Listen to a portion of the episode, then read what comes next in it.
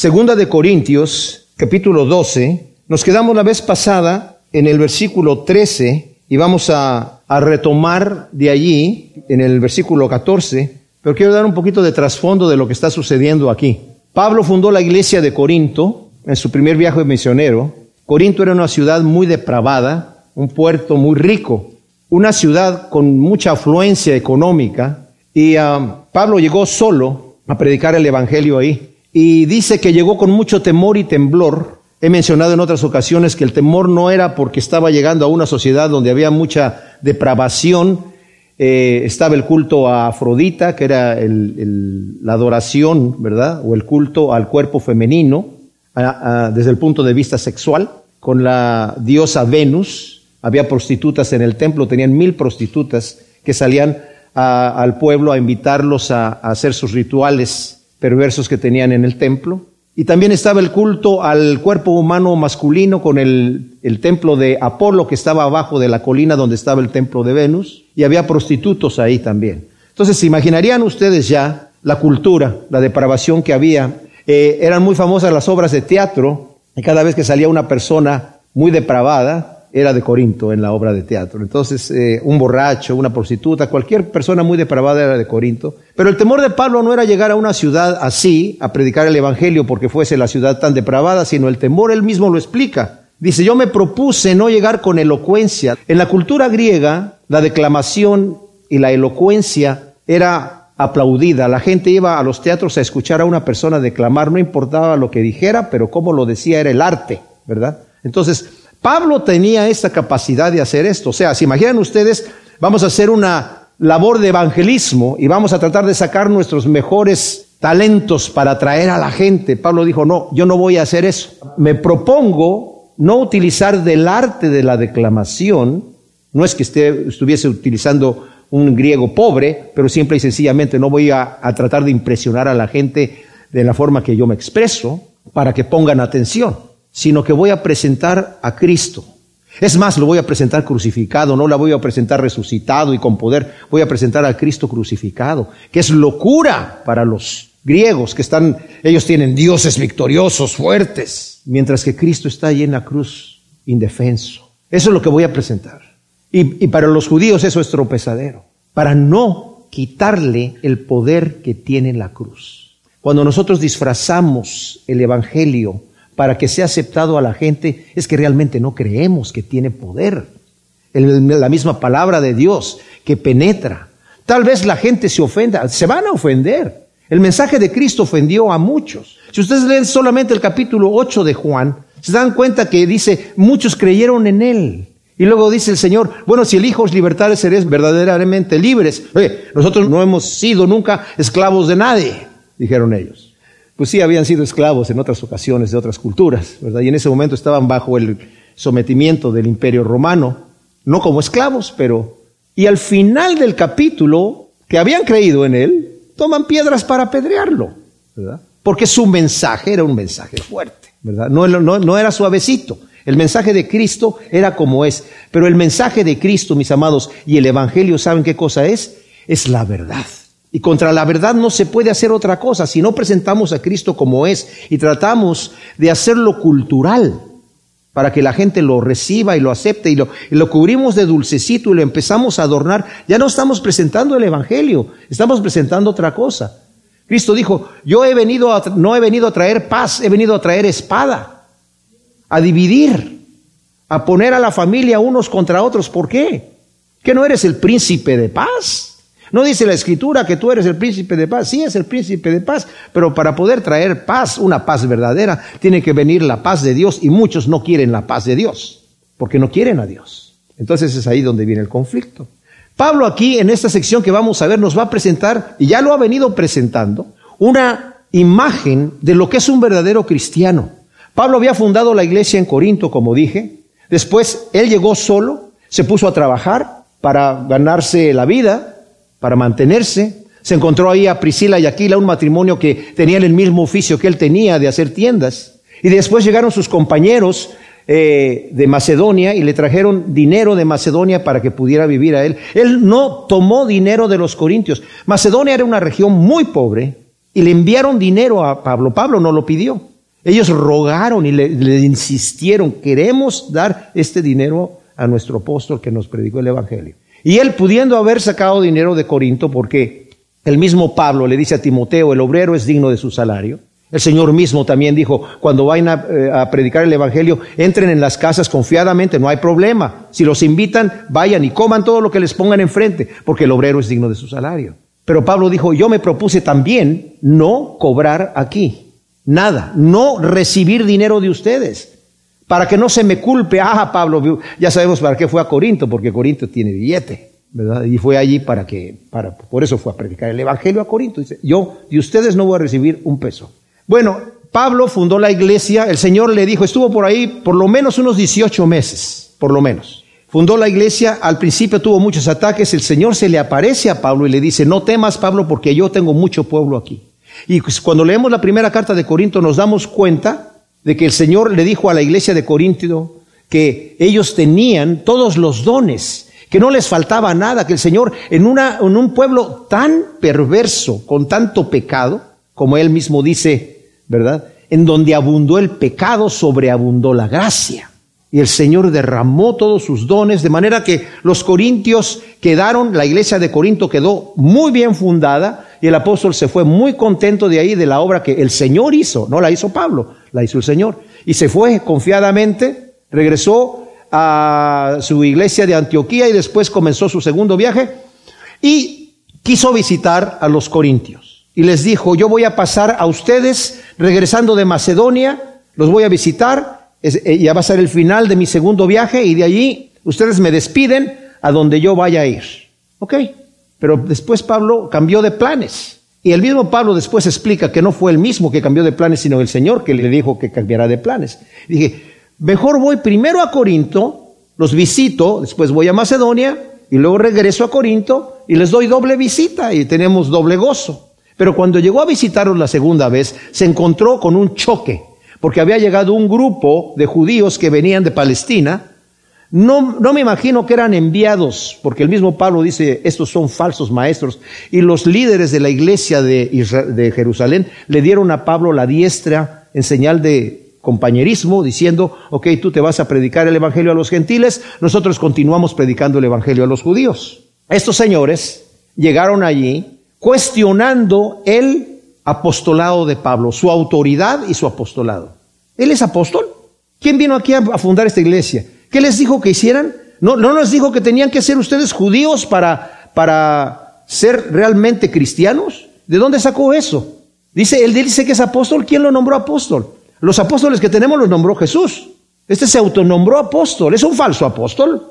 Les está diciendo que ustedes no tienen que guardar la ley. ¿Y eso dónde está escrito en la escritura? Es un falso, señores. Y estos señores llegaron prepotentes, mostrando una autoridad que no tenían, mostrando, inventando señales que no tenían. Y los corintios se intimidaron. Cayeron en una burda trampa. Les dice Pablo, estoy impresionado que ustedes se hayan dejado, siendo sabios, siendo prudentes. Ustedes se dejaron tan burdamente engañar por estos falsos. Y Pablo llega en su, esa visita que llega a Corinto, hace, tiene ese choque. Y Pablo se va de ahí muy triste. Ahora, yo debo corregir algo que dije anteriormente, que Pablo se fue llorando de ahí. No se fue llorando Pablo de ahí, se fue molesto de allí. Lo que sí hizo llorando fue escribir una carta que escribió a los corintios. Dice, con lágrimas escribí esta carta, una carta dura que les envió. Pero ahora vamos a ver que en, esa visita que tuvo Pablo ahí, le dijo a los falsos, tengan cuidado señores, se están metiendo en terreno peligroso. Peligroso. Con Dios no juegan. Y se fue de allí. No se quedó a pelear. Pablo no era de conflictos. Salió de allí. Y muy triste, muy molesto, escribió una carta dura, se la dio a Tito, Tito la llevó a Corinto. Pablo, el Señor le dijo, mira, ahora te vas a Troas a predicar el Evangelio, que era un puerto que estaba hacia el norte, en la, en la región de Asia, cruzando lo que sería Macedonia. Y aunque el Señor le abrió la puerta y llegó a Troas, dice Pablo, yo estaba tan inquieto porque dije, esa carta que les envié estaba durísima. No sé qué va a pasar en Corinto. Tal vez la obra se va a deshacer. No sé qué, qué reacción van a tener porque la cosa estuvo muy conflictiva con él. Entonces dice, no tuve paz en mi corazón y aunque el Señor me abrió la puerta ahí, me fui a Macedonia, porque yo sabía que Tito iba a regresar a Macedonia y busqué entre las iglesias de Macedonia, Filipos, ahí en Tesalónica, donde estuviese, hasta que lo encontró. Y Tito le da la buena noticia, Pablo, recibieron tu carta tremendamente, con lágrimas, se pusieron a decir, ¿qué, qué hicimos con nuestro apóstol? ¿Cómo le pudimos haber hecho esto? ¿Cómo lo tratamos así? ¿Qué cosa? Pero no todos, ¿eh? No todos, pero una gran mayoría. Y a los que eran culpables los disciplinaron. De manera que el mismo Pablo dice, ya, suelten al, culpable, al que empezó todo el problema allí dentro de la iglesia, que fue influenciado seguramente, algunos líderes de la iglesia fueron influenciados por estos que venían de Palestina, estos judíos, que dijeron, ciertamente, sí, Pablo no nos dijo eso, y ciertamente debe ser un falso. Y, hubo un grupo de gente dentro de la iglesia que, que se unieron a estas personas, siempre hay. Solamente falta que alguien llegue con una situación aquí y inmediatamente los que están prestos a rebelarse se rebelan. Satanás, cuando se rebeló contra Dios, con la multitud de sus contrataciones, como dice la Escritura, o sea, se puso a hablar con los ángeles y convenció a la tercera parte de los ángeles a rebelarse. Siempre hay un grupo de gente que están prestos, ¿verdad?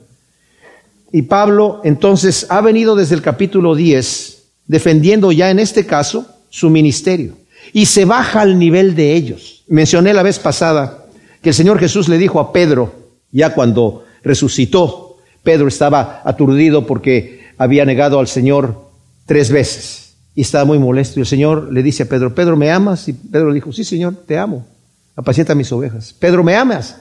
Señor, sí, te amo, apacienta mis corderos. Pedro, ¿me amas? Dice la escritura, y Pedro se entristeció que de que le preguntó la tercera vez, ¿me amas? Le dijo, sí, tú sabes, Señor, todas las cosas, tú sabes que te amo, apacienta mis ovejas.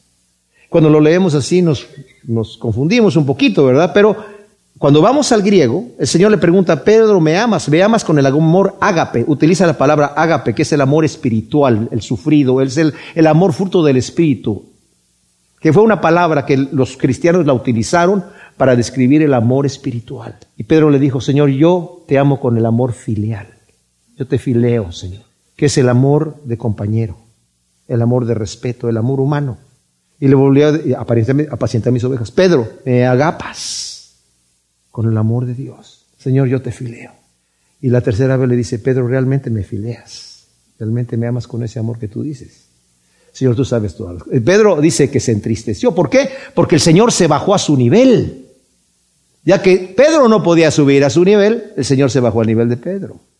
Pablo se baja al nivel de los corintios para decirles, ustedes quieren, se han impresionado con esta gente, no me conviene a mí empezarme a gloriar como estos prepotentes que llegaron presumidos, hablando y gloriándose de todas las cosas que ellos han hecho para Dios y todas las cosas, y los talentos y la sabiduría y la ley que conocen y toda, todo lo que ellos dijeron. Ok, ¿son ellos judíos? Yo también. Son ellos, eh, yo también. Ministros de Jesús, yo más. Ah, dice Pablo, hablo como si estuviera loco, porque me estoy bajando al nivel de esta gente, porque ustedes solamente entienden lo mundano, yo me bajo al nivel de ellos para que ustedes entiendan esto. Entonces, Pablo ha venido hablando eso, de rebajarse a ese nivel, para mostrarle a ellos quién es realmente. Y dice Pablo, no me conviene que haga esto, porque esto no debe de ser así. Yo no debo de estar hablando de estas cosas, no debo de, empezar a sacar credenciales. Y vimos la vez pasada que empieza a decir, ah, acerca de revelaciones, ellos dicen que tienen revelaciones. Les voy a decir una cosa, yo conozco a un hombre y habla en tercera persona al inicio del capítulo 12. Yo conozco a un hombre que hace 14 años fue arrebatado al tercer cielo. Yo no sé si en el cuerpo o fuera del cuerpo. Y está hablando de él, que fue arrebatado al cielo. ¿Se imaginan ustedes, como lo vimos la vez pasada, si, si, el Señor te lleva al cielo a ti, ¿verdad? ¿Qué haces? Al siguiente día empiezas a escribir un libro y luego empiezas a hablarle a Hollywood a ver si podemos hacer una película, ¿no? O sea, si fuiste al tercer cielo, si el Señor te llevó al cielo y viste, y estabas realmente ahí, Pablo se queda callado. No dice absolutamente nada. Es la primera vez que los corintios, después que los visitó, ¿qué? Hace 14 años. El Señor te llevó al cielo y no, nunca nos dijiste nada. No. Pablo dice, porque no me conviene hablar de esas cosas. No me conviene levantar. Es más, el Señor me envió un, aguijón en la carne para que no me gloríe demasiado por la, la multitud de las revelaciones. Esa no es la única revelación que he tenido. He tenido revelaciones de Dios. El Señor le reveló el Evangelio de la gracia, mis amados. Pablo era un fariseo fanático, guardador de la ley, pero fanático. Para que un fariseo del calibre de Pablo, que era perseguidor de la iglesia, empieza a presentar un evangelio de la gracia que diga que no es necesario guardar la ley para venir a Cristo, necesita tener una revelación de parte de Dios. Porque ni los otros apóstoles tenían esa revelación. Nadie. El Señor mismo le predicó a Pablo. Es algo increíble. Y Pablo les empieza a decir todas estas cosas a los corintios para que sepan quién realmente es Pablo. ¿Verdad? Pero Pablo dice, a mí no me conviene hablar de estas cosas. Termina Pablo ya. En este momento, cuando entramos a esta sección, Pablo ya terminó su, su, supuesta defensa, ¿verdad? Ya, ok, ya, ustedes se quieren impresionar, ahora ya dejamos el asunto cerrado para que ustedes sepan que si estas personas vienen a impresionarlos con esas cosas, yo puedo impresionarlos más. Así que la cosa quedó cerrada y sellada. Y luego comienza a decir en el versículo 14, mirad, estoy preparado para ir a vosotros por tercera vez, y no seré una carga porque no busco vuestras cosas sino a vosotros, porque no están obligados a atesorar los hijos para los progenitores, sino los progenitores para los hijos. Pablo ahora se dirige a ellos en un tono paternal, cambia completamente de sentido. Ya no está hablándoles, ¿verdad? Aunque ha venido de cualquier manera haciendo su defensa, entre comillas, delante de ellos, pero no una defensa como sería una defensa delante de un tribunal, sino simplemente mostrando que él es un verdadero apóstol y dando credenciales que no necesitaba dar. Porque Pablo dijo, yo no necesito credenciales, como estos señores dicen que tienen credenciales. Mi credencial son ustedes. A ustedes los ha cambiado el Señor. A ustedes les ha, dado el Espíritu. Ustedes son mi credencial, ustedes mismos son mi credencial. Yo no tengo que dar ninguna credencial de nada. Que vaya que tenía credenciales el, Pablo para poder llegar con esas cosas. Pero les habla con un tono paternal lleno de amor genuino. Y Pablo reitera que él no les va a hacer una carga, que solamente quiere restaurar completamente la comunión que antes tenía con ellos. O sea, yo voy a ustedes, pero ¿saben qué? No voy por dinero. Porque también de eso lo acusaban. Ah, Pablo seguramente que está colectando esa colecta que está haciendo Pablo, ¿eh? que supuestamente para los santos y pobres allá en Jerusalén, pero pues, ustedes no me van a decir que no se va a quedar con un porcentaje, ¿verdad? O sea, obviamente está insistiendo tanto en que den ese dinero, que pues obviamente sabe que ustedes tienen dinero y, y pues Pablo va a decir, bueno, pues, ¿verdad? El intermediario tiene que llevarse su, su cortecito por ahí. Entonces dice, yo voy a, ustedes, pero no quiero que me den absolutamente nada. Yo solamente quiero tener comunión. Dice, no busco vuestras cosas, sino a vosotros. Qué tremendo. Pablo no buscaba a los corintios para enriquecerse, sino que los quería a ellos, cosa que los intrusos no podían decir. Ellos vivían a sus anchas allí a costa de los corintios. Y criticaban a Pablo diciendo, Ah, ya sabemos por qué Pablo no les cobra. Porque no vale nada lo que él dice. Entonces, como ya sabe que lo que está diciendo no vale nada, ¿para qué les va a cobrar? ¿verdad? O sea, pero nosotros sí sabemos lo que estamos diciendo, señores, y, nuestra, aquí, nuestra vida, tenemos gastos, así que, por favor, ¿verdad? Como dicen por ahí algunos, somos hijos del rey, así que tenemos que vivir de acuerdo a la altura del rey. Así que, por favor, señores, no me van a recoger en cochecito así chiquito y en un, en un, telucho así. Yo, soy hijo del rey, por favor. Piensen lógicamente cómo debe vivir un hijo de un rey. Bueno, Cristo dijo, mi reino no es de este mundo. ¿Quién es el príncipe de este mundo? Satanás. No sabemos de qué rey están hablando, pero bueno. Aquí Pablo también aplica un principio básico en la familia al mencionar que no son los hijos los que dejan herencia a los padres, sino los padres a los hijos. Esto es bien importante, ¿eh? Porque no está Pablo aquí anulando el sexto mandamiento, en donde dice honra a tu padre y a tu madre. El honrar significa económicamente, esto quiere decir cuando tus padre, tu padre y tu madre ya no son capaces de sostenerse a sí mismos y, y tú tienes cómo ayudarlos o incluso no necesitan estar viejos, simple y sencillamente Dios te ha bendecido, honralos a ellos y Dios te va a alargar la vida. Pero dice, no están obligados los hijos a dejarles herencia a los padres, sino los padres dejarles herencia a los hijos. Y eso lo entendemos lógicamente, a lo que se está refiriendo aquí el apóstol Pablo. O sea, no anula. De hecho, en Marcos 7 del 9 al 13, el Señor reprende a los intérpretes de la ley y a los fariseos. Es decir, ustedes diciendo, todo lo que yo, padre y madre, mira, no te puedo ayudar porque todo lo que tengo aquí, mi dinero es corbán para el Señor. Corbán que quería decir, se lo he ofrecido a Dios para cuando yo me muera. Va a ir para Dios. Todavía no me muero, obviamente. Así que lo tengo aquí para mí. Y no te lo puedo dar porque está reservado para Dios. Así que no te puedo ayudar. Eso les habían enseñado. Y el Señor les dijo a los intérpretes de la ley y a los fariseos, ustedes con sus tradiciones de los hombres están anulando el mandamiento de Dios que dijo, honra a tu padre y a tu madre. Y luego Pablo dice en el versículo 15, pero yo muy gustosamente gastaré y me desgastaré por vosotros y por vuestras almas, aunque amándoos más sea amado menos. O sea, Pablo aclara que por el genuino amor que él tiene, ese ágape, que es sufrido y no busca lo suyo, él con gusto gastará lo poco que tenga. Pablo no tenía mucho dinero, y aún él mismo se va a desgastar. Es el yo es enfático en el griego. Yo, Pablo, me voy a desgastar por ustedes. Me desgastaré y lo voy a hacer con gusto. No quiero nada de ustedes. Yo lo que poquito que tenga yo se los voy a dar y, y yo mismo me voy a entregar a ustedes. Qué tremenda cosa. Ahora, Pablo usa de cierta ironía cuando menciona que al amarlos así, sin tomar nada de ellos para no serles una carga, será amado menos como nos lo dice aquí, ¿verdad? En el versículo 13 del, de ese mismo capítulo que lo vimos en el estudio anterior, dice, porque qué cosa hay en la que fuisteis inferiores a las demás iglesias, sino en que yo mismo no os fui una carga.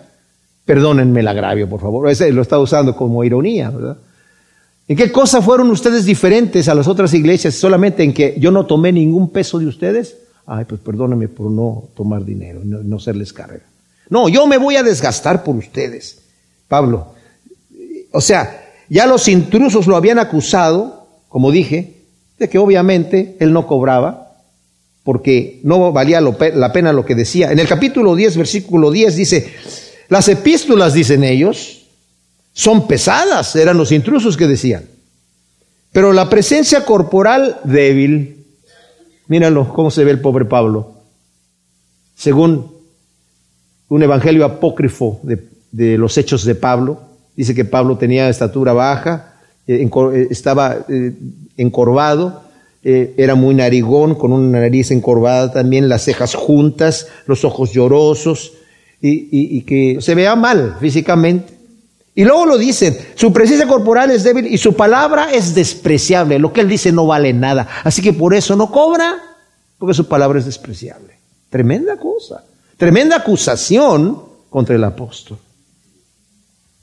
Ahora en el versículo 16 del capítulo 12 de Segunda de Corintios, Pablo continúa en este momento, mis amados, ya pasa de una cierta ironía que tenía cuando estaba hablando acerca de que yo no les estoy cobrando nada a Corintios, como me están acusando los falsos que han venido aquí, invadiendo, destruyendo la obra que el Señor empezó en Corinto a través del apóstol Pablo, cuestionando el ministerio del apóstol Pablo. Tiene que empezar a defenderse al nivel de los corintios y les está ya avisando, termina su defensa, voy a ir a ustedes por tercera vez y no quiero nada de ustedes. Yo me voy a desgastar por ustedes. Aunque amándoos más sea amado menos, dice la mitad del versículo 15. Aunque yo por amarlos así, ustedes me desprecien, por, por no cobrarles, por rebajarme a amarlos. ¿Saben qué, mis amados? Este es un principio también tremendo cristiano con el mismo maestro sucedió. Cristo no vino como prepotente. Si hubiera venido como un hombre prepotente, demandando y mostrando su poder de otra manera, demostró su poder. Las obras que hizo nadie las podía negar. La resurrección de Lázaro fue una señal para los judíos que no sabían qué hacer. ¿Qué haremos con este hombre? Todo el mundo se va tras él. Esas señales que está haciendo son impresionantes. Resucitó a un hombre que todo el mundo conoce, a Lázaro. ¿Qué hacemos? Pues vamos a volver a matar a Lázaro. Eso es lo que dijeron. O sea, la, ceguera, la necedad, la rebelión. Bueno, es impresionante aunque amándoos más se ha amado menos. Cristo Jesús, mis amados, si hubiera venido prepotente, si hubiera venido haciendo milagros que cualquiera que lo contradecía, le decía, cállate la boca porque te vas a morir de un ataque cardíaco o de un ataque epiléptico en este momento. O te convierto en ratón o en sapo. Y nada más tenía que convertir a tres en ratón y en sapo y se caían la boca, ¿verdad? Pero el Señor no vino mostrando ese tipo de poder que lo tiene. Si calmó la tempestad y le dijo a los vientos, párense y cállense y al mar enmudece, y se quedaron, ¿quién es este hombre que hasta el, mar, hasta el mar y el viento le obedecen? No vino con señales de prepotencia y por eso lo despreciaron. Aunque amándoos más, dice Pablo, se ha amado menos, yo me voy a rebajar. Le voy a lavar los pies, señores. Me voy a rebajar a servirlos a ustedes. Me voy a desgastar por ustedes. Aunque ustedes me, vean y digan, ¿ese es el apóstol Pablo? Mira lo que está haciendo. Nosotros venimos aquí, los otros venían así prepotentes exigiendo sus derechos. Pablo decía, yo no vengo a, dar derechos, no vengo a pedir derechos, vengo a perder derechos aquí. Así que los voy a amar, aunque amándoos más, sea amado menos. ¿Cuánto nos necesitamos nosotros aprender desde el principio, mis amados? Que la humildad y la mansedumbre son virtudes que necesitamos nosotros, difíciles de conseguir. Cristo dijo, aprendan de mí, que paro el viento y enmudezco al mar, que resucito muertos, que se seca la higuera cuando yo le digo que se seque. No, que soy manso y humilde de corazón. Y hallarán descanso para sus almas. Echen sobre de mí sus cargas y lleven mi yugo, que es ligero.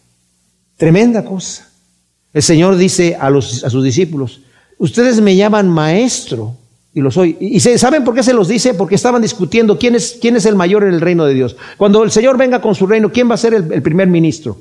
No, pues es que yo, yo fui el primero que él llamó. No, pero es que a mí es cuando me llama, cuando él está a solas. No, pero es que yo, yo, yo, yo, yo vengo de... Y, ah, no, y está la discusión. Y el Señor les dice, señores, los hombres demandan, los gobernadores demandan, son prepotentes, demandan servicio, exigen, imponen. Pero en el reino de Dios no debe ser así. El que quiera ser el mayor tiene que hacerse el menor. Y el que quiera ser servido tiene que ser servidor de todos. La pirámide es invertida en el reino de Dios. Ustedes me llaman maestro, les dijo, y lo soy. Y yo siendo maestro, les he lavado los pies. ¿Entienden el principio, señores? O sea, no es que estoy allí como el Dios acá que ha vivido la eternidad con delicias a su diestra para siempre y en plenitud de gozo y que hace lo que él quiere y, todo lo tiene. De repente dijo, siendo tan excéntrico, dijo, ¿qué se sentirá ser pobre? Se me hace que voy a ir a experimentar a ver qué se siente nacer en un pesebre. A ver, voy a ver qué se siente humillarse a lavarle los pies a los discípulos. No, Señor. Él vino a mostrar el verdadero carácter cristiano.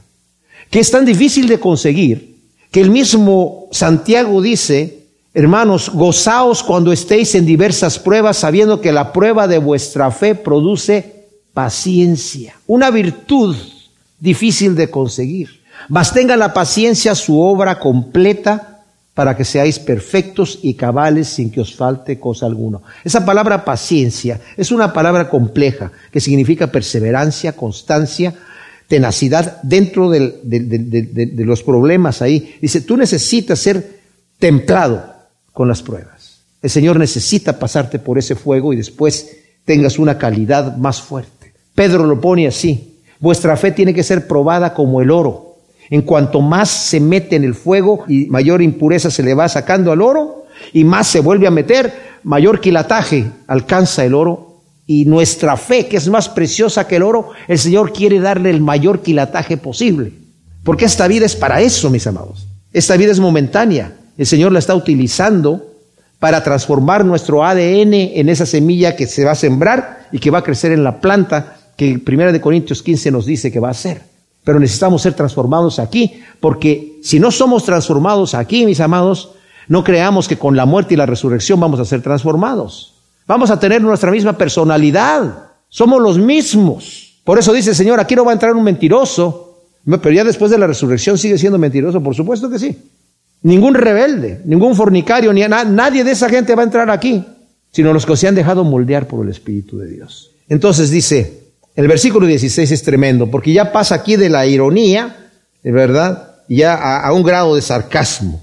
Pero admitiendo esto, que me hice una carga para vosotros, no obstante, diréis, que siendo astuto os prendí con engaño. O sea, eh, leamos el versículo 14. Mirad, estoy preparado para ir a vosotros por tercera vez y no os seré una carga. Porque no busco lo vuestro, sino a vosotros. Y ahora en el 16 dice, pero admito esto, ¿eh? que me hice una carga para vosotros. No obstante, diréis, ah, que siendo astuto os prendí con engaño. Usa de ironía que les fue una carga y que los engañó astutamente. Esto sugiere que sus acusadores decían que Pablo estaba haciendo esta colecta a los pobres para quedarse con dinero. Entonces dijeron, ah, nos prendió por engaño este hombre. Dice que no es una carga para nosotros, pero está haciendo una colecta. O sea, de cualquier manera nos está sacando dinero. Aunque él dice, yo no les estoy haciendo ninguna carga, pero eh, recojan esa colecta que necesitamos para los santos en Jerusalén. Entonces los que llegaron seguramente sugirieron eso, porque de otra manera este versículo no tiene ningún sentido aquí. Tremenda cosa. Entonces usa de esta ironía. Pero después se va al versículo 17 en donde eh, empieza a preguntar, ¿acaso os engañé por medio de alguno que los envié a vosotros? ¿Rogué a Tito que fuera y con él envié al hermano? ¿Acaso os engañó Tito? ¿No hemos procedido con el mismo espíritu y en las mismas pisadas? Ahora, el versículo 17 y 18, mis amados, hay cuatro preguntas retóricas. ¿Qué es una pregunta retórica? Una que no necesita respuesta. Las dos primeras, la respuesta obvia es no. Y las dos segundas es sí. ¿Acaso se engañé por medio de alguno de los que envié? No, obviamente no. Rogué a Tito que fuera, ¿verdad? Y con él envía al hermano. ¿Acaso se engañó Tito? Tampoco. ¿No hemos procedido con el mismo espíritu y las mismas pisadas? Por supuesto que sí. Pablo, para hacerlo todo bien y delante de Dios, y de los hombres, les recuerda que envió a Tito junto con el hermano, que está mencionado en el capítulo 8, versículo 21 y 22. Cuando no dice, no sabemos quién es, y hacer conjeturas de que quién es no, no, vale la pena, ¿verdad? Pero había uno de los compañeros, alguien que obviamente ellos conocían, y no tiene que mencionar el nombre, pero lo hace para que todo sea transparente. Y Pablo hace notar que tanto Tito como su acompañante han procedido en el mismo espíritu y en las mismas pisadas que el apóstol. O sea, noten ustedes, les está diciendo a los corintios, que tanto Tito como el hermano que envié, a los cuales ustedes recibieron muy bien, hacen lo mismo que yo hago, andan en las mismas pisadas. No llegaron como estos tipos, han llegado con el mismo espíritu de humildad a servirlos a ustedes sin cobrarles nada. Pero también llegaron a, decirles, eh, hay que recoger esa ofrenda, porque, ¿saben ustedes? Los corintios se ofrecieron no es que Pablo les dijo, señores, ustedes tienen mucho dinero y allá están pobres. No. Los macedonios le insistieron a Pablo para, para esa colecta, siendo que eran pobres. Y seguramente Pablo les dijo, señores, ustedes están más pobres que los que están allá en Jerusalén, no es necesario. No, no, no, queremos ayudarles. Y insistieron. Pablo lo dice, que insistieron. Lo escribe. Y cuando llega a Corinto, les dice que los macedonios estaban ofreciendo dar ese, y los corintios también dijeron, nosotros también queremos dar, queremos juntar. Entonces Pablo, como separó esa colecta, cuando llegaron estos intrusos, y se paró seguramente por sus insinuaciones, Pablo tiene que volver a decir, pues ahora que se junte otra vez, ¿verdad? Entonces, todo este tiempo habéis estado pensando que nos defendíamos ante vosotros, pero de hecho es ante Dios que hemos estado hablando en el Mesías y todo amados para vuestra edificación. Qué cosa tan tremenda. O sea, Pablo aclara que no ha venido a defenderse como apología, como pensaban los corintios, está defendido. Ustedes han creído que todo, hasta este momento donde han estado escuchando la carta, que se les está siendo leída, que yo me estoy defendiendo, no, estoy hablando delante de Dios y de parte de Dios. Lo que estoy diciendo es de, delante de Dios y de parte de Dios.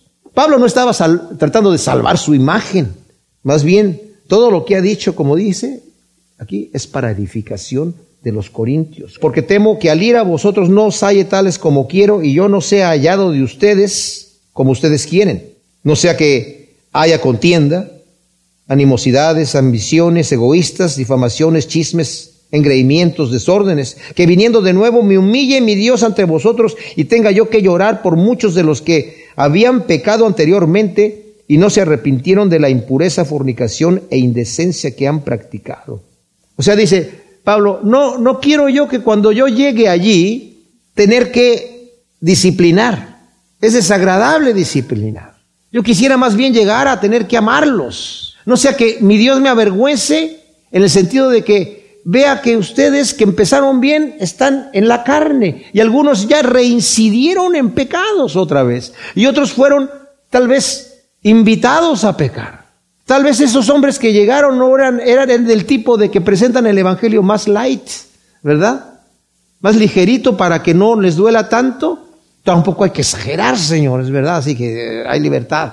Eso se predica mucho el día de hoy. Dice, yo no los quiero disciplinar, es muy desagradable.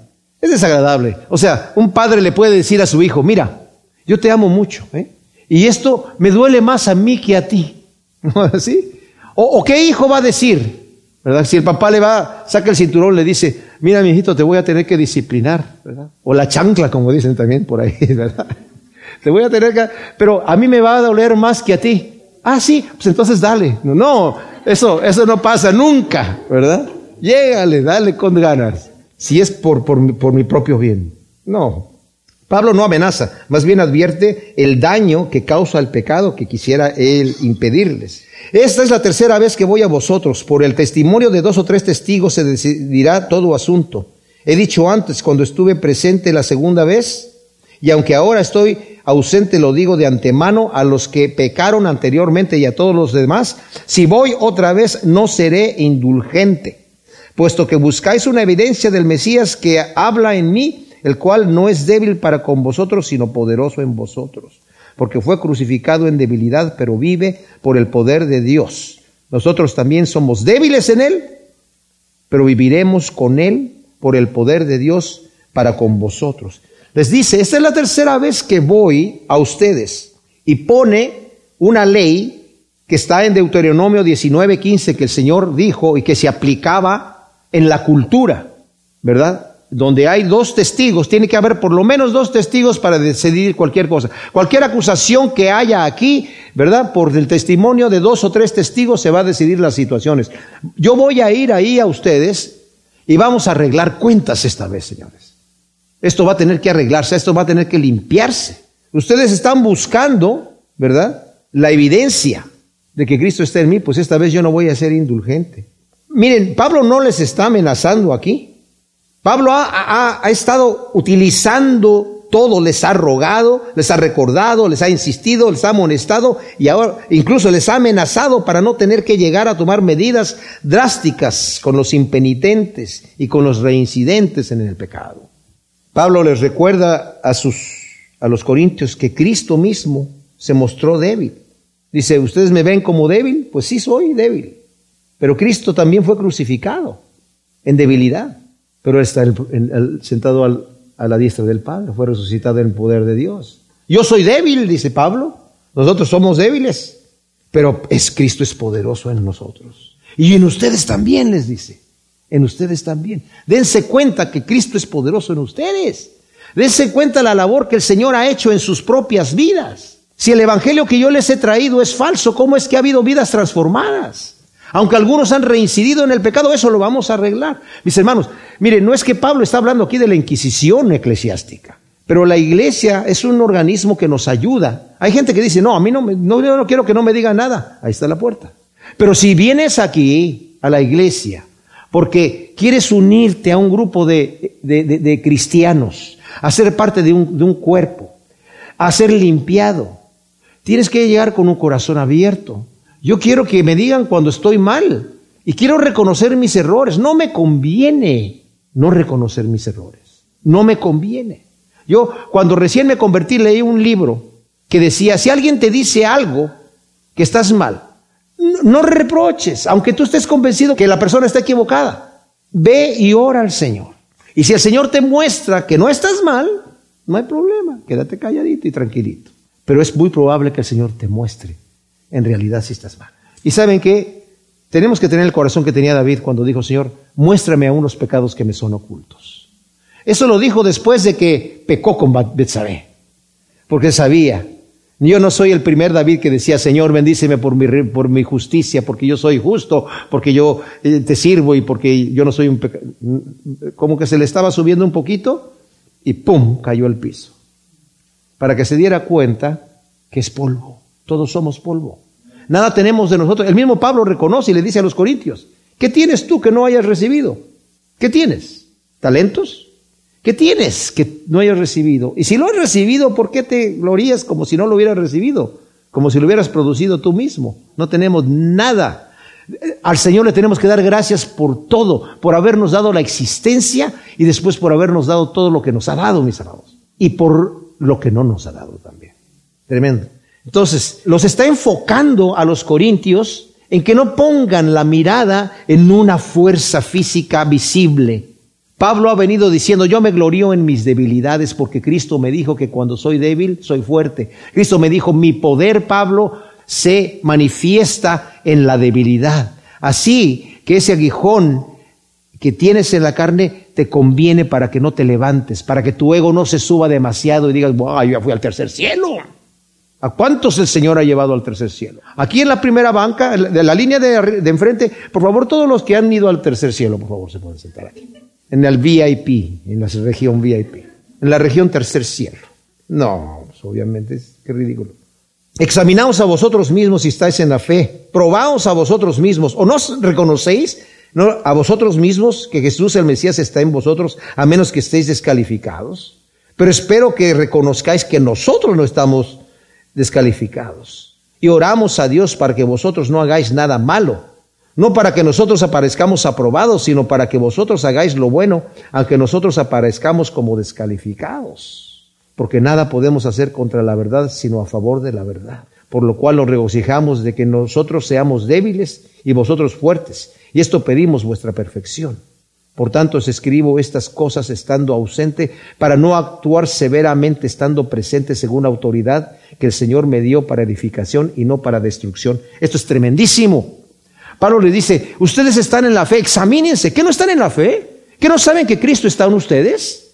Ahora, si no son cristianos, entonces Cristo no está en ustedes. Pero si están, si Cristo está, examínense. Reconozcan quién son. No estén hablando de carnalidades, no vuelvan al pecado, vivan a la altura. Si son hijos del Rey de Reyes, el, Dios Santo, sed santos como vuestro Padre Celestial es santo. Vivan a la altura. Reconozcan. Y espero que por favor ustedes reconozcan que nosotros, ¿verdad?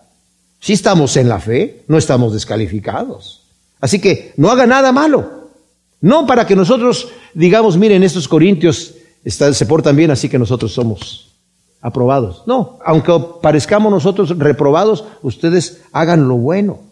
Porque eso es lo verdadero. No podemos actuar contra, contra la verdad. La verdad siempre surge. Y la verdad al final, vamos a tener que dar cuentas delante del juez que dijo, yo soy el camino, la verdad y la vida. Así que nos regocijamos en que nosotros somos débiles. Y ustedes son fuertes, así que ustedes ya saben. Y esto pedimos su perfección, su perfección. Busquemos la perfección, mis amados. El Señor también nos ha llamado a la perfección. Nadie es perfecto sino Dios, sí, pero nos ha dado su espíritu. Dios vive aquí. Lo que yo vivo en la carne, dice Pablo, ya no vivo aquí. Pablo ya no vive aquí, él está crucificado con Cristo en la cruz. Lo que vive aquí es en la fe, vive Cristo en mí. Él toma control de mí.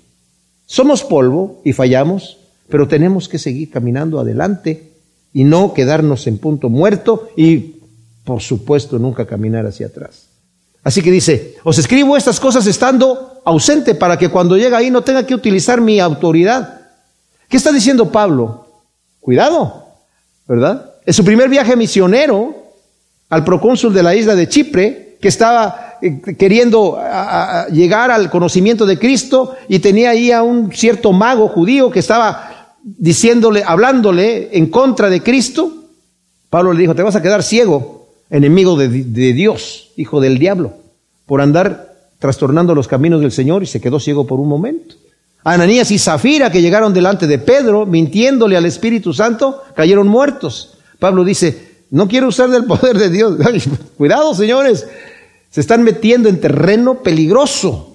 Dice, yo no quiero llegar ahí. Pablo ya les había dicho en su primera carta, ustedes que están tomando la cena del Señor indignamente, muchos de ustedes se enferman por eso y otros ya se han muerto. Con Dios no se juega, señores. Así que yo no quiero tener que utilizar, porque yo no voy a destruirlos, voy a construirlos, voy a edificarlos. Yo no quiero vuestra destrucción, quiero vuestra edificación. Por lo demás, regocijaos, procurad vuestra perfección. Vuelve a decirles, consolaos, tened un mismo sentir, vivid en paz y el Dios de amor y de paz estará con vosotros. Saludaos unos a otros con un beso santo, conozco lo santo, os saludan todos los santos. Y la gracia del Señor Jesús el Mesías y el amor de Dios y la comunión del Espíritu Santo sean con todos vosotros. Tremenda carta del apóstol Pablo. Y aprendemos muchísimo aquí, mis amados, en cómo debemos comportarnos nosotros delante del Señor, lo que Dios tiene para nosotros. Y saber, mis amados, que el Señor es tan hermoso que lo que nos ha, nos ha dado es lo que nosotros necesitamos y lo que no tenemos no lo necesitamos, ¿verdad? Y cuando pidamos algo al Señor, cuando oremos al Señor, a veces el Señor depende de nuestro motivo, a veces el Señor nos dice, tu petición tiene una buena intención, pero el motivo es incorrecto, así que en este momento es no. En este momento es espera, en este momento es sí. En este momento es espera y no voy a, y no sabes si voy a decir que sí o no voy a decir, o voy a decir que no. Todo eso nos conviene. Y al final nos conviene decir, Señor, hágase tu voluntad como tú quieras, cuando tú quieras. Gracias, Señor, te damos por tu palabra. Te pedimos que tú siembres estas semillas en nuestros corazones, Señor. Aprendamos a vivir una vida descansada, tranquila, en tus brazos, en tu mano poderosa que nos protege, en ese brazo poderoso lleno de amor y de misericordia que has dado a tu Hijo unigénito a morir por nosotros, Señor. Y en esa confianza, en esa fe, descansamos en ti, Señor. En el nombre de Cristo Jesús. Amén.